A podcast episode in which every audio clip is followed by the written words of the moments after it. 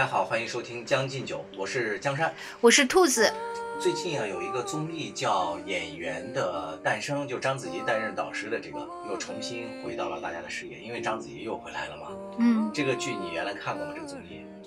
没有，你好像很少看综艺啊。对，啊，其实我今年也没怎么看一段视频片段吧，就是也是上了热搜，然后还引起了我的关注。就是原来有一个脱口秀演员叫王自健啊，知道知道，啊，就八零后脱口秀吧。对，今晚八零后，这个我还看过几期。啊，就是李诞和那个谁王建国原来做编剧的那个节目。对对，原来是他经常说的什么池子啊，什么蛋蛋啊，是吧？那时候王建国经常说嘛，池子、蛋蛋什么，还有一个好像三个人是吧？是结果呢，现在他这个前台的到幕后了，是的，人家幕后的到前台了。对，对，你看说起来还挺奇怪的啊，明明这个王自健这节目主持的还挺好的，为什么就突然到幕后去了呢？我还这几年没怎么关注，后来啊，就是看到他跟这个有其中的有一个指导老师叫刘天池啊，就两个人在抱头痛哭，嗯，然后说他俩是特别好的朋友嘛，就刘天池在介绍，然后我才知道王自健啊这几年啊就是患了深度抑郁症。哦，是因为嗯，今晚八零后脱口秀停播了，他才患上抑郁症吗？呃，跟这个没有因果关系，呃，差不多同时发生吧，嗯。但是不是说这个导致的，呃，原因比较复杂啊，但是可能也涉及到王自健的这个家庭隐私吧，他也没有说的特别多，但是呢，我搜了一下资料，也看到有些媒体在报道的时候呢，也都提到，就是首先是他的家庭生活出了一定的问题，就涉及到他妻子家暴，家暴他是吗？对，家暴他，女方家暴他，啊，然后另外呢，就是王自健的呃和他前妻成立的公司，也涉及到了一些变更问题。王自健在自己不知情的情况下，就已经被 排除出这个公司管理层了，就相当于、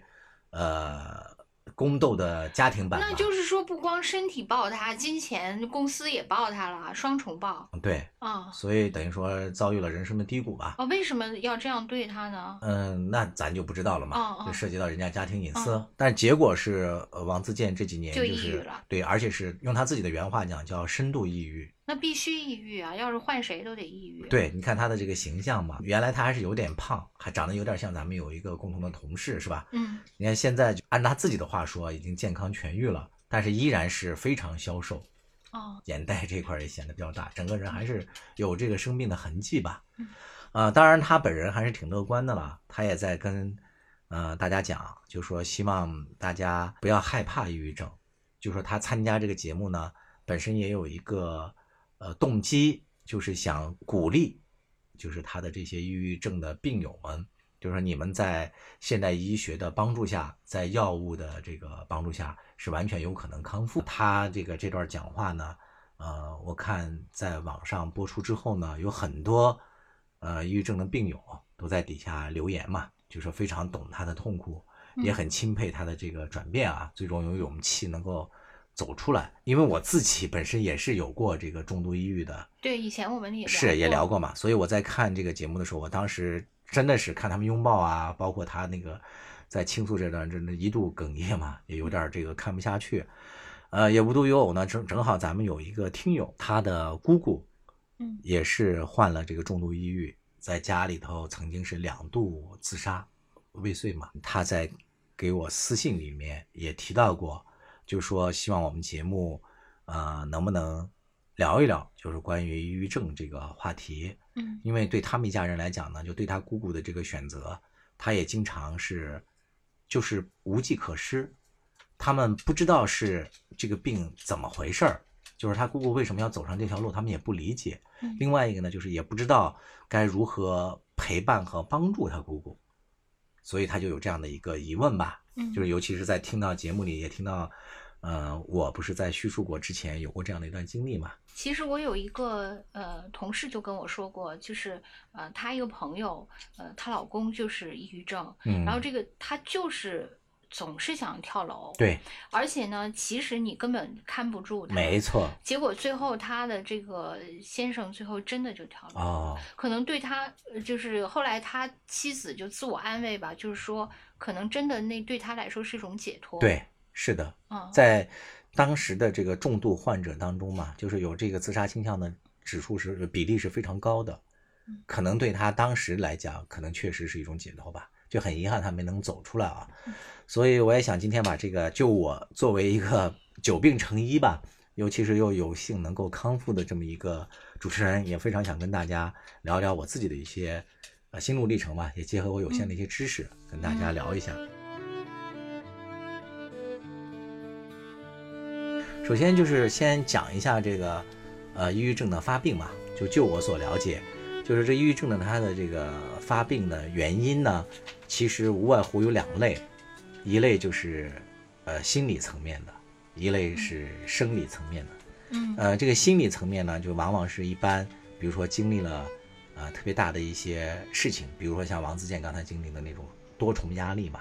然后引起的一些创伤，可能在心理上。会让他长期陷入到一种抑郁情绪当中，就非常悲伤啊、痛苦啊或怎么样啊，然后不能自拔。当然，大家我觉得要区分的是，这个抑郁心理和抑郁症是两个概念。哦，就所谓的抑郁心理是每个人可能都会有一些的，比如说心情的低落，遇到一些什么事情会呃不太开心，是吧？但是两者比较区别比较明显的是。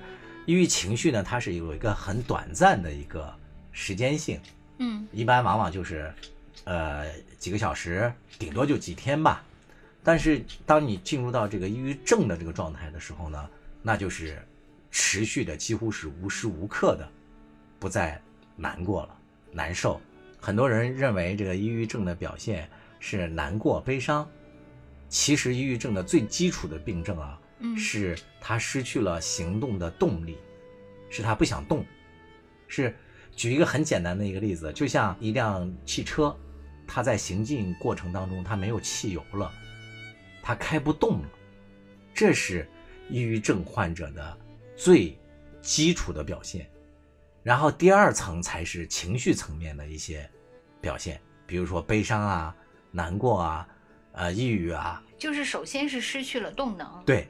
首先是我对任何事情都没有兴趣了，兴趣没有动能了嘛，我也没有兴趣会，我就对他就没有任何兴趣了。比如说咱们之前聊过盲盒的时候说过一个那个斯金纳强化理论，就是啊不停的就是给你掉落奖励，就是这如果你是抑郁症的话，呃，就是如果这种掉落奖励对你也没有没有任何期待啊，就是你觉得没有奔头了，没有盼头了。是的，我自己那个开始发病的时候呢。表现就是因为我当时也经历了很多事情嘛，就是一方面是，呃，工作上有很大的变动，另外一个方面就是因为我父亲长期生病嘛，呃，我们非常努力，但是也没有把他抢救过来嘛。大概经过两年半的这样的一个治疗，最终还是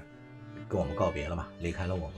再加上感情方面也有一些受挫的原因嘛，就多重的就是事业、爱情、家庭是复合到一起。呃，那个时候最大的一个表现吧，就是我自己意识到自己生病的时候，就是有一天，我就躺在家里的那个客厅，当时铺了一块地毯嘛，然后躺在上面就一动不动，然后等我自己有意识的时候，我才反应过来，我当时躺了四十八个小时，就是没有嗯吃一口饭，也没有喝一滴水，睡眠呢也是基本上没有睡，就躺在那儿什么都不动。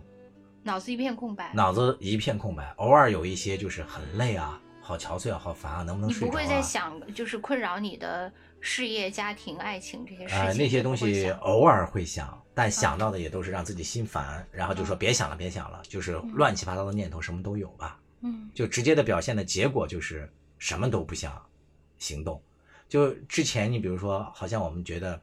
呃，我半天不吃饭，我饿，然后我想吃什么呢？我脑子里还会。迅速的啊，想我今天想吃饺子，想吃什么，还可能稍微有点小小的兴奋嘛。但是当你发病的时候，这些东西是一点欲望都没有的，嗯，就是要彻底退赛了，什么也是什么都不想了。所以这个时候呢，呃，就是你说的你那个朋友的爱人的那种状态，就是可能就是离开是最舒服的哦解决方式，觉得很没意思。呃，一个是没意思，然后久而久之呢，因为它时间长了嘛，就是会我说的那个第二个表现，就是会在生理层面表现出来。有些人是本身生理的原因就会引起抑郁，比如说他的那个分泌的某些这个激素啊，或者比较少，他就会引发心理上的抑郁嘛。还有一个呢，就是心理的抑郁反过来也会带动你身身体上的一些就躯体化了嘛。我当时的那个症状就是我手抖。嗯我拿不住东西。嗯比如说我要端一杯水，倒完了这个水之后啊，我想端起来就会洒出来，我这个杯子我只能倒一半儿，满了就会洒出来。还有一个那个呃症状就是胃很难受，哦，就是等于新陈代谢已经紊乱了。就是完全就乱了。嗯啊，后来认识了一个病友啊，就是也是我们羽毛球运动的一个呃姐姐，她也是这个抑郁症嘛，嗯她也是重度，她更严重到就是反流，她吃胃反流，吃任何东西只要吃进去，马上就会呕吐。首先是他不想吃嗯，其次呢，他强迫自己吃下去了，刚吃进去，然后就会反吐反吐出来，就跟那个张国荣嗯对是一样的嘛，嗯，身体上的生理化流成河啊，真真的是是逆流成河。然后最后这种状态就是持续久了之后呢，我当时特别痛苦，唯一想到的方式就是要解决，就是把自己给彻底解决掉，嗯就觉得你活着太没意思了。然后每天早上起来，你想离开床就很艰难。首先你是能入睡就很困难，一一天啊能够睡两个小时就已经很舒服，就是很幸运的事情了。然后你第二天早上起来的时候，眼睛一睁开就万念俱灰，就说：“哎呀，好难受啊，又要忍受这个煎熬啊，就干嘛要醒过来啊？”嗯所以我那时候有一个强烈的一个念头，就是，呃，在我们家的那个卫生间里，我放了一个挺大的一个盆儿嘛，那个盆儿就是用来有时候泡那个大件的衣服，比如说刷洗羽绒服啊或怎样的，就没有嗯拿出去，就在那儿放。我每天晚上睡觉的时候都有一个冲动，想把那个盆儿 拿到我的卧室旁边放在那儿。我后来跟心理医生也聊过这个，他说你为什么要拿那个盆儿呢？我就说我不想让我那个把地板弄脏嘛，就是那时候就想的是割腕儿，哦就是把那个血都滴到那里面去嗯，这样的话就嗯不会把卧室弄脏了嘛。然后其他人，我家人、亲人啊、朋友啊来打扫的时候就不会被我那个过多的打扰到嘛。然后那个医生就说，其实有有我这种想法的人非常典型。嗯他就举例来说，他看了一个新闻，就是说有一个男孩跳楼自杀嘛，就自杀之后，在他口袋里还翻出来一个那个纸条，就是跟人家说那个抱歉，我把街道弄脏了，嗯，就是这样的一种心理状态，其实还是那个挺普遍的。可能就是有这种呃怕打扰到别人或者怎样的这种人，反而是特别容易抑郁的。，对，嗯是。各位好，我是中央广播电视总台主持人沈听。面对快节奏、高强度的工作生活，是要放松心态、将就应付，还是努力讲究、全力以赴？每个人都会做出自己不同的选择。就好像法国作家加缪所说的那样：“Life is a sum of choices。”人生就是由无数个选择组成的。到底是选择将就还是讲究？欢迎收听江山和兔子为大家带来的生活脱口秀节目《将进酒》，每周一、周四准时更新。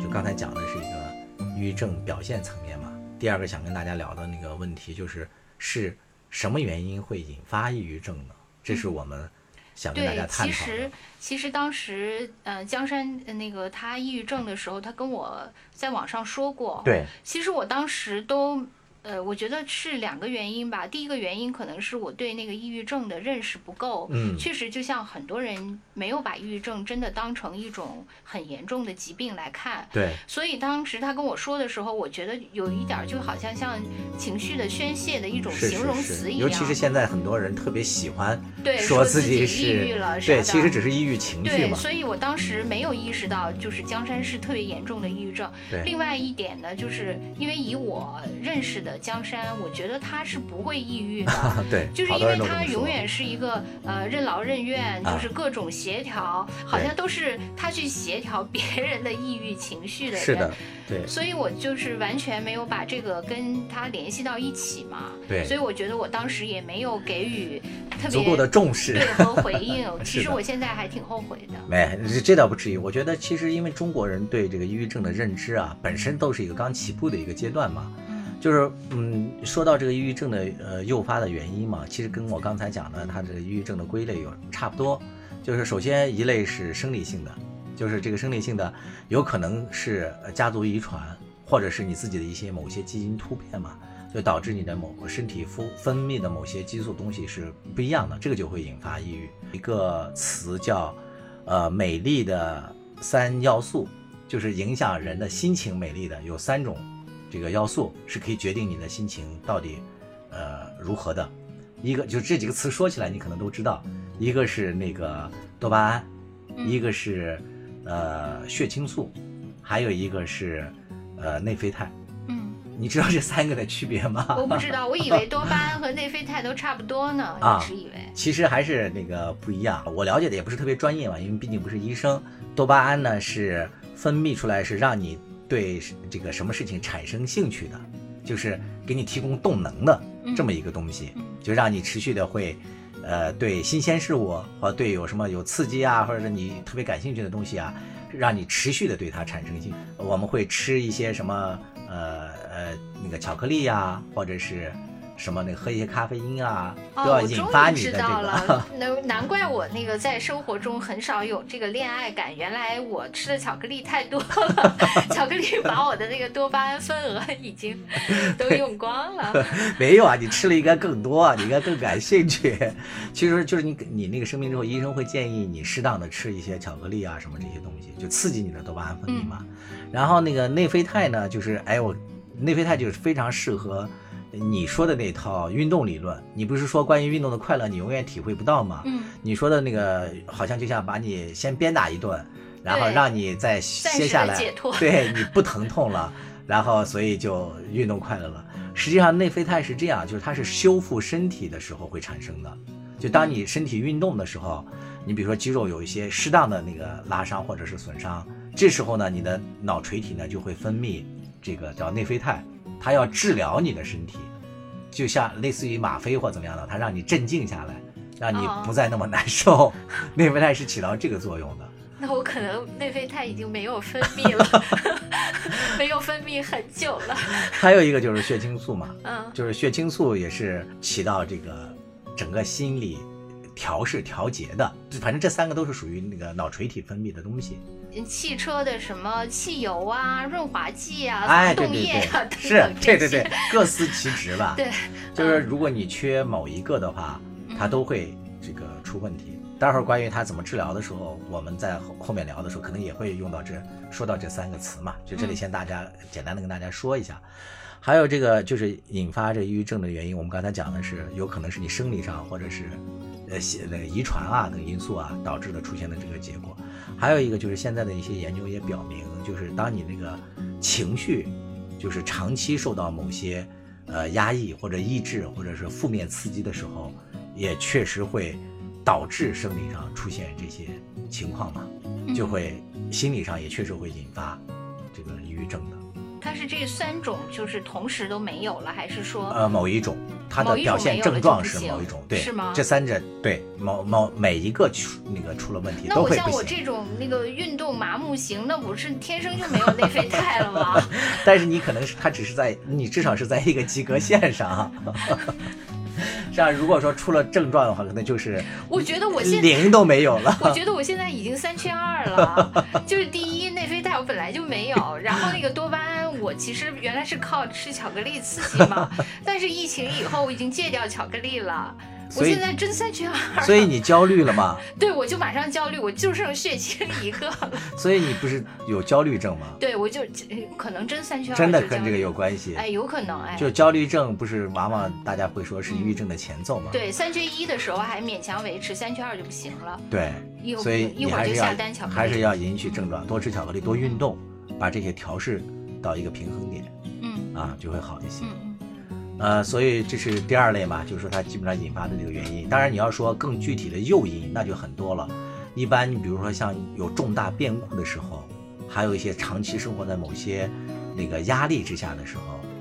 呃，确实会容易诱发。当然呢，还有一类呢，你比如说像遗传性的，你就算是没有压力，没有什么，它天然到了某个阶段，它也会发作。我有一个呃同事的儿子，从上初三的时候就开始试图自杀，就一直到现在高二嘛，就基本上都没怎么在，嗯，那他基本是生理性的。呃对，就是遗传的嘛，嗯就家族遗传的。其实我自己这个原因呢，就比较复杂啊。我去那个一开始是在这个呃西医看西医，但是后来呢，就是这个西医因为它有一定的副作用，吃西药嘛。然后后来我又改为改为去看中医，在看中医的时候呢，那个中医在跟我做诊疗的时候呢，他就呃说我的这个症状有点像遗传性的，他就建议我回家问一下我家里有没有这个遗传病史。我就跟你说，中国人为什么对这个遗传、对这个抑郁症没有特别清晰的认知呢？就我自己其实都知道，我我小姨就我妈妈的那个小妹是我亲小姨啊，在北京住了大概有三个三四个月的样子，就在我家住的，当时就是在治疗抑郁症，我都没有联想到。哦，然后后来我回家问我妈，我妈说我外婆就是她的妈妈，嗯在那个年轻的时候也得过产后抑郁症，就是在生我某个舅舅还是姨姨的时候，嗯生完之后总是试图自杀。嗯，好多孕那个对产妇都是这样。你看我这是也是有典型的那个有这个易感基因嘛？呃，抑郁产后抑郁症就是因为雌激素迅速下降嘛。对，是的。所以就某些这个激素的变化呢，它确实会引起这个抑郁症嘛。呃，因为关于这个抑郁症的产呃这个产生的原因，科学现在都在都都是一个未解的难题嘛，都在研究当中。我觉得更重要的是我们如何和这个得了抑郁症之后啊，我们如何自救，以及我们如何陪伴这个有抑郁症的亲友们，嗯这个可能对我们有更重要的现实意义。生活有点上头，日子出包浆，一再将就的活着，总有讲究的念想。将进酒，不打烊。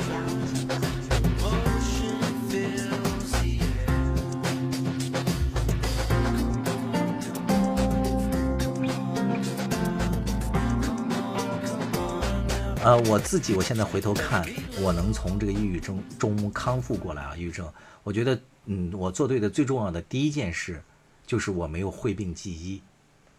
嗯，对，我也觉得是，就是对吧嗯我我当时是发现这个事儿呢，就我自己意识到可能有问题呢，我当时就给我的一个呃那个医生朋友就打电话说了这个事儿。他说：“哎呀，我到你家去喝酒，我陪你聊聊。”他到了我家来之后呢，他发现我手抖呀，然后各嗯各方面的原因之后呢，他就非常那个果断的叫我另外一个，我当时已经不能开车了，他就非常果断的叫我另外一个同事开车带我去了他们医院，然后他给我挂好了那个心理科主任的那个门诊，然后做了这么一个问诊。他当时还担心我那个心里头有排斥嘛，然后他就说就是看去看睡眠，但是经过那边比较科学的一些这个问诊嘛，包括做题，你也后来去测过这个做题、测测脑电波，还有一些问答，还有一些心理的这个咨询等等之后呢，最后鉴定为是重，我当时是重度抑郁和重度焦虑同时的。而且当时测的那个自杀指数也很准，确实是非常高，当时测出来的。哎，我想问你，为什么呃你不讳疾忌医呢？很多人确对实，我觉得讳疾忌医是比较普遍的我。觉得是跟我之前就是有点有意识的关注过这个事儿有关系。所以呢，当真的我知道自己患上了抑郁症之后，我就意识到我的这个病是一个有一些医学常识嘛，就是是一个较为常见的心理上的一场感冒。我把这个事儿说出来了之后呢，只会对我自己有帮助。我觉得还有一个很重要的一个关系，就是我自己平时是一个人际关系相对还比较好的，就是经经营的还算不错的，就身边有这么一些朋友，我也相信他们会帮助我。嗯，大家会互助的。对嗯因因为你帮了很多人，这些人也会特别愿意帮你。呃，也也可能吧，就是有这样的一个信念。当时我那个因为自杀指数非常高嘛，然后这个医生就说我这个需要住院治疗，当时我就非常不愿意去医院，就太麻烦嘛，去那边住。然后后来那医生说，如果你不住院的话，就是必须要有二十四小时陪护。当时我身边就有呃四个朋友吧，他们就组成了这个一个一个康复小组。他们当时还取了一个叫什么名字，我记不清了，就是 类似于什么开玩笑的嘛，就什么那个龙体欠安什么要康复小组那样的一个一个就轮流二十四小时嘛，陪了我大概三个礼拜。呃，然后他们每天。啊，就是白天就是到我家来嘛，就分波来，有时候会凑到一起嘛，嗯我们大家就一起呃吃饭，还有一些做一些手工劳动。当时我们还那个腌那个泡菜，腌那个，然后还腌那个桔梗，你知道东北的那个桔梗，就运来之后你得把它那层皮刮掉，特别累。但是当时我们也没事儿干嘛，就他们陪着我这样治疗嘛。但当时你还愿意做这些事情，是吗？呃，是这样的，我当时没有动力做这些事情，嗯但是，呃，朋友们来帮你了，你就不得不调动兴趣去应对它。然后你一旦开始做了，你觉得啊也挺好玩的，就嗯参与进去了。还有一个很重要的一点就是，那时候我已经开始吃药了，就睡眠已经有保障了。哎，但据说这个吃药以后还是你吃的是中药是吧呃，？吃的是西药，西药以后据说反应还是挺大的对的，，有不同的人有不同的这个反应。很不舒服。，对，就是我刚才讲过，就是说有的人是缺多巴胺，多巴胺；有的人是缺那个内啡肽，还有人是缺血清素嘛。你当时是我当时是缺血清素，血清素里面的啊有一个什么 CH，我记不清了，什么什么烃是那个缺少的。嗯呃，但是这个也得反复的测试才知道，就要试药嘛。因为现在很多那个呃抑郁症吃的那个药就是都是靶向药嘛，它就是精准的呃打击，呃就是刺激你的那个血液里的某一个什么呃基因的某一个环吧，可能通过这个来调试你的心理嘛。医生一般是这样的一个过程，他就先尝试着给你开某种药，然后这个药呢，你你去吃，吃了之后如果效果不好，然后大概一个礼拜后，他会让你加大药量。加大家药量再吃一个礼拜，如果效果还不好的话，他会给你换药，直到某一种药就是针对你这个是有效的情况下，嗯然后你就可以通过服这个药来治疗了。这是一个常见的诊疗的一个过程嘛嗯。但是对我来讲，就是你说到那个副作用呢，我就是很不幸，我当时吃的这个药里面呢，确实会引发我的肌肉酸痛。就是当时虽然我睡眠好了，但是我起来之后，哇，肌肉就是真的像被别人鞭打过一样。哦，这么严重？很严重，而且他的那个疼痛呢，经常是没有来由的，就是它没有规律，有时候一天都不疼，但有时候一疼疼一天，嗯那肌肉非常痛，这个是他的那个很典型的一个副作用。我大概吃了两个月左右，而且还有一个很重要的一点，就是我说话断片儿，哦，因为它那个是靶向药，它要攻击你的那个体内的一些什么病毒啊，或者是不是你缺失的基因啊，或者怎么样，它去刺激它。但可能我就我猜啊，以咱们这种医学小白，可能不小心把你的一些误什么伤友军对嗯误伤友军也伤到。然后我说话的时候经常就断片儿，就是你坐在我对面，嗯比如说我也知道你，呃，是我的同事或怎么样，但是你叫什么，就是那个话就在我耳边，我怎么也叫不起来。我努力了，就比如说有时候都五分钟我都想不起来你叫什么。嗯就到这种地步了。所以我说，哎呀，不能这么下去，就是我还得以后还得继续那个事业嘛，是吧？嗯所以就在这种情况下呢，呃，正巧就咱们说的那个大王，在我们节目里出现频率特别高的这个大王，因为他妈妈呢是因为这个呃身体出现了一些别的一点问题，然后伴随着出现了这个抑郁症。嗯然后呢，他妈妈因为是老北京人嘛，然后在这种情况下，就有人给他推荐广安门的中医院中医来治疗。那广安门中医院还是一个挺神奇的一个地方，就是它虽然是用中医来治诊疗来给你治疗鉴别啊，还有一些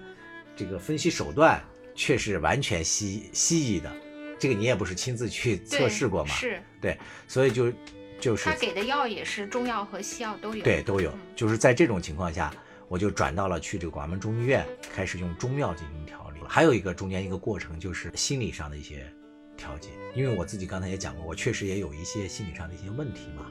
比如说我。呃，有些事情想不开嘛，就说我我为什么就不能抢救过来我父亲啊？我这么努力，就是心里头有一股气，就是我这么努力，为什么这个世界上还有一些事情对我这么不好？就是有这样的一种负面的情绪在里面，所以这种情绪呢也需要疏导。所以这个时候呢，我又在那个北大六院去看那个心理医生，跟他们就是一对一的这种问诊，然后也进行过一些调试。但是后来呢，这个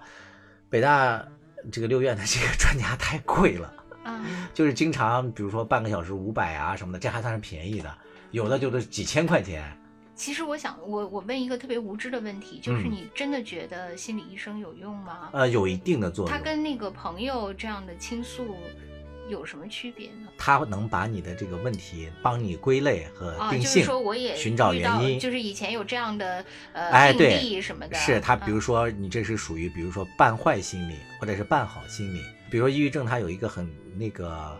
典型的一些症状，有的人就是故意要把自己办的特别好嘛，就像你说我，其实好像永远在给别人帮忙，或者永远都是自己生活很阳光或怎么样。其实这种就是属于那个微笑抑郁症的一种表现嘛，就是永远表达我自己没关系。我嗯我很阳光，很 sunshine，永远都是那个人间小可爱，闪闪发光，就这种嗯。其实他的真实的自己是藏在面具背后的，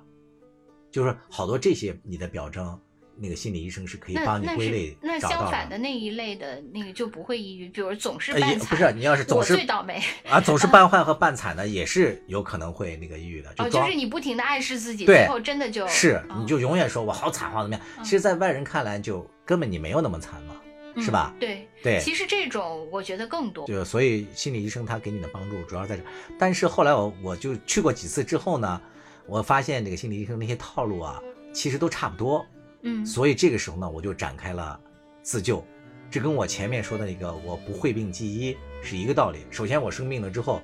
我的那个以前积累的一些医学常识，让我意识到这个病是必须是这个是很正常的。啊，要介入，要要要有需要别人介入嗯来帮我一块儿扛过去，所以很多朋友来一块儿，我跟很多人都主动讲，说我有那个抑郁或者怎么，好多人还以为我在开玩笑。你当初我不是也跟你讲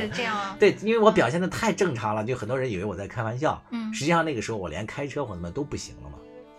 都已经生活都不能正对，其实你也跟我说过一些细节，啊但是我都没啊，你没有想到，对我没有意识到是这么严重，对。嗯。你好，我是中央广播电视总台主持人李志。听听老歌，好好生活；听听老友，聊聊生活。欢迎收听我的两位老友江山和兔子为您带来的生活脱口秀节目《将进酒》，将就日子，讲究活法。专家的咨询费太贵了，而且不能走医保嘛，嗯嗯。所以呢，我就自己那个通过一些那个学习软件，就买了好多课程，比如说像武志红的一些那个系统的心理学嘛，嗯。然后而且是，呃，当时医生给我的建议就是说我的那个人格面具太强大了，过于牺牲自我，就有那个所谓的讨好型人格嫌疑嘛，就是老是为了别人的要求成为别人希望的自己，而不是真正的自己。所以我买了一些就是如何成为你自己的这个心理学的课程，对我帮助非常大。嗯，我想有两个那个感想。第一个，我就觉得那个其实是不是可以得出一个结论，尤其嗯是对你这样学习型的病友，嗯你的感觉，我觉得心理医生唯一的用处就是他让你知道。他跟朋友不同的一点就是，他让你知道你这种病情不是只有你一个人，对，你是一种类型，有很多人也是跟你一样的，好像你就没那么孤独，没那么无助而释放了你的压力。对，其实它就是这个作用嘛。对，可能你的朋友，因为他没有这么多病例，所以他不能给你归类。是的但是他其实对你的情况可能更了解。啊，对对对对对对啊，我觉得是这这种，其实呢，可能随着这个就是整个的这个呃中国人生活水平的提高，就是这种呃卫生程度的提高，可能很多东西以前医保都不纳入的，以后会逐渐纳入。是的因为就像很多人说那个心理问题不是疾病，对，但是以后如果说这个成为了一个共识，我觉得看心理医生可能也会部分的纳入医保。另外，我还想就是问你，刚才说你那个昭告天下了嘛？啊，就是你昭告了一圈以后，你感觉就是真实的对你有回应的，大概比例是多少呢？啊，这就是我想跟大家说的第四个问题了嘛，就是 如何陪伴一个啊，这个抑郁症患者，也间接回答我们那个听友的问题嘛，就是怎么来陪伴他的那个抑郁症的这个姑姑啊。呃，我当时就是我自己的这个情况呢，跟大家说了之后呢，大家无外乎是这么几类情况，一类就是说你开玩笑吧，就是不太相信，认为就是首先觉得抑郁症就以为我说啊我心情不太好一样，这大部分人我觉得可能百分之七八十是这种的。嗯然后另外呢，就是还有一部分可能是以我的那个亲人为主，就是至亲呢，嗯他们就开始对我进行了各种花式鼓舞、鼓励。嗯你不要乱想啦，说你要坚强啊，你要那个振作，你别乱七八糟的事别想啊，就好好吃饭，好好睡觉，就一门心思怎么怎么样，就这种。但其实这种鼓励是属于还不如第一种，就因为他这样越鼓励我，我当时就觉得是我自己太脆弱了。哦，就是我令你们失望了，对我做不到你们说的那些。对，就是因为我的原因，我才会就是我不够坚强，嗯我太敏感、太脆弱。确实，他们也会说，嗯，说，哎，就是你就从小就心眼儿多，你从小就敏感或者怎么样，就这些事儿，就让你会产生觉得啊就是我不不好，就是我自己的原因这样导致的。所以这种感觉是非常非常糟糕的。真正的能够说你需要的是陪伴，我来陪你，就像我说的那几个朋友这样接班来的，嗯可能是 凤毛麟角，少之又少。皇上有样小组是吧？啊，对他们大概是，我觉得他们可能也是被医生培训了，就因为当初是他们陪我去的医院嘛，嗯，做的诊疗，医生可能告诉他们如何跟这个抑郁症患者来陪伴，就是来陪我聊天儿，呃，然后我睡觉了，他们就不打扰了，就在别的那个屋轻声慢语的在那里做自己的工作，那他陪你聊天儿，你可以你会拒绝吗？你说我不想说话。呃，有时候会，有时候说我这会儿不想聊，他们就说好，OK，就就不聊，就基本上像一个二十四小时在陪伴你的，就是这么一个跟那个小爱同学一样，就随叫随到这样的一个一个人啊，啊。所以我想跟这个给我们提出问题的这个听友想说嘛，就如果你要陪你姑姑，我觉得最重要的一点，最最最重要的一点，不是鼓舞，是陪伴。就你要陪在她身边，听她诉说，她愿意诉说，你就听他诉说。然后他诉说的时候，如果他有一些负面的想法的时候，你可以跟他说，事情不是这样的，可能你会把这个事情存在的可能的另外一面、一些角度，给他平静的、客观的放在这儿，让他去选择，而不是给他下一些结论性的东西，说，哎呀，你太敏感了，你你要怎么怎么样，你不要不要怎么怎么样，这种结论性的话带着那个情感性的这种情绪性的话语，我觉得尽量的少出现。这是我认为给那个抑郁症患者啊最重要、最好的一个陪伴方式。他说没有办法有时候在一起生活嘛，我说那你也要每天让他感受到你的关心，嗯就关心是很重要的，但是关心对抑郁症患者的这个关心呢，你如果过了头，变成你想替代医生去想让他战斗起来，那是不行的。就是我刚才讲了嘛，只会让他徒增心理的压力。道理很简单，就像一个车走在路上，它已经没有油了，抛锚了，你然后站在旁边喊加油，踩油门，加油，他对他只嗯会更着急，我明白，是吧？更嗯绝望。其实你说这一点，就刚才你尤尤其说到小爱同学，其实呢，如果未来就是人工智能这个，就是包括陪伴型的机器人，如果这个呃就是能比较发达以后，其实对这些心理疾病的患者。就有很好的替代作用。对，就是因为如果说，就像刚才我说的小爱同学，因为你日常已经跟他形成了一种交互，对，然后你不会觉得，就有的时候你你会觉得，为什么我需要亲人？是因为亲人让我有一种亲切感，有一种情感上的依托。可能未来人机之间可能也会建立这种情感。嗯，就是他呃，如果受到了那个程序的训练 学习，他嗯就是他具备了，他知道怎么陪伴，就是比如说陪伴焦虑症的人应该怎样说话，啊陪伴抑郁症的人应该怎样说话。对我觉得如果是这样的话，其实还真的蛮好的。对就是因为他可以随时随地，他不用像呃朋友还得呃几个人轮班，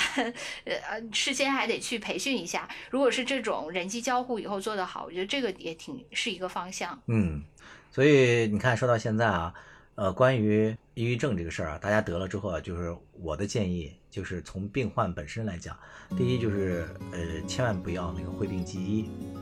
那第二呢，我觉得要去这个医院呢，就是及时的诊疗。因为王自健也说了嘛，他是那个强烈的呼吁说，通过现代医学的手段，通过药物的帮助，呃，和心理这个的调试，大家是一定可以战胜这个抑郁症的。呃，我觉得第三就是对于这个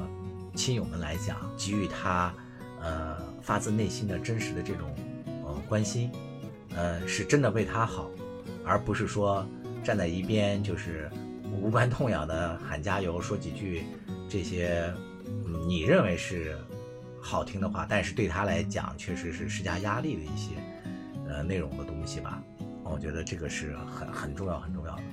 然后当然那个第四点呢，其实如果这个社会啊能够呃把精神的这个健康也越来越早的纳入到整个呃社会重视的这个保障体系里面去，呃，刚才兔子讲的还有这个科学手段的介入，对人机交互的这是些，，我觉得我们人类可能战胜这个抑郁症，呃，是完全有希望的。对，另外我就是还想说，为什么很多人讳疾忌医，其实还是因为跟呃，就是生活压力大、工作压力大很有关系。对，就比如说，你首先你要是呃生病了，那个你可能请个假，你都会担心自己的在这个职场的发展。你如果是这种心理性的，对可能别人还会觉得你这个人是不是精神有问题。对，这样的话，你就会有很大的压力，包括人家觉得你首先你提出来就需要极大的勇气，就算你你暂时治好了，别人会觉得这个人精神很不稳定啊，对这个是不是我还能长期使用它？对，所以这个。要一个社会，对就是对这种精神卫生、精神健康、心理健康有一个共识。子说的这点也特别重要。真的，因为确实，你说我不是我讳疾忌医，是这个社会就不能接受这种东西。是的，就是我们整个社会啊，也要客观的来认知这个抑郁症，它其实就是心理上的一场感冒，就是人人都是有可能会患上的。对，因为最近也看了很多那个，就是呃中国人在职场的那个压力的文章嘛。很多人原来有一个数据说，说中国人那个三十五岁，如果你还没混到什么管理层，或也不是管理层，就是混到总监级以上，你基本上就已经被淘汰了。嗯，然后我今天又看了一个数字，这个数字已经下降到二十九岁了，妈呀，而且就是据说那些贩卖焦虑嘛。对，据说那些大厂什么呃什么字节跳动啊，什么呃那个拼多多呀，这些更新锐的，他们的员工的那个年龄都更在二十九岁以下平均年龄。哎，所以而且很多人，我看了他写了一些，就是刚入大厂的这些人，就都是开始雄心勃勃的一些年轻人。嗯，有的人就是因为疯狂加班，压力非常大，你处在上升期的公司，嗯就是你的那个收获和你的压力是成正比的嘛。啊，就很多人半年之内身体就出现各种反哎应，包括抑郁症。是，所以说，其实说到大环境上啊，这个国家和社会的发展，往往有时候是以一两代人的这种艰苦，就非人性的付出来做代价的嘛。对，就是像以前我们小的时候总经历的、经受的那个教育，就说啊，以前那个什么呃，科研人员研究两弹一星，什么付出了什么一代人、两代人，其实现在也是，是啊就是也有很多，就以前比如说呃，刚那个改革开放的时候，很多农民工他们也是付出了一两代人的青春，然后之后可能又是这个进入了什么赛博 空间时代，又有好多这些大厂里的年轻人。对，又是付出了好多，就是每一步 其实都是 埋葬了好多人的青春和健康。对，所以我们生在这样的一个时代吧，我们也没有办法啊去选择不同的时代嘛。但可能我们能选择就是怎么样照顾自己的健康吧，在尽可能的这个条件下啊，就像我刚才讲的，呃，平时多交一些朋友，日常呢多看一些心理学的一些呃常识，做一些储备，然后呃，我觉得就相当于增强了人体的一些免免疫力吧。还有一个很重要的就是我跟兔子原来说的，就是现在社会啊，你还是要有一些医疗资源在手里，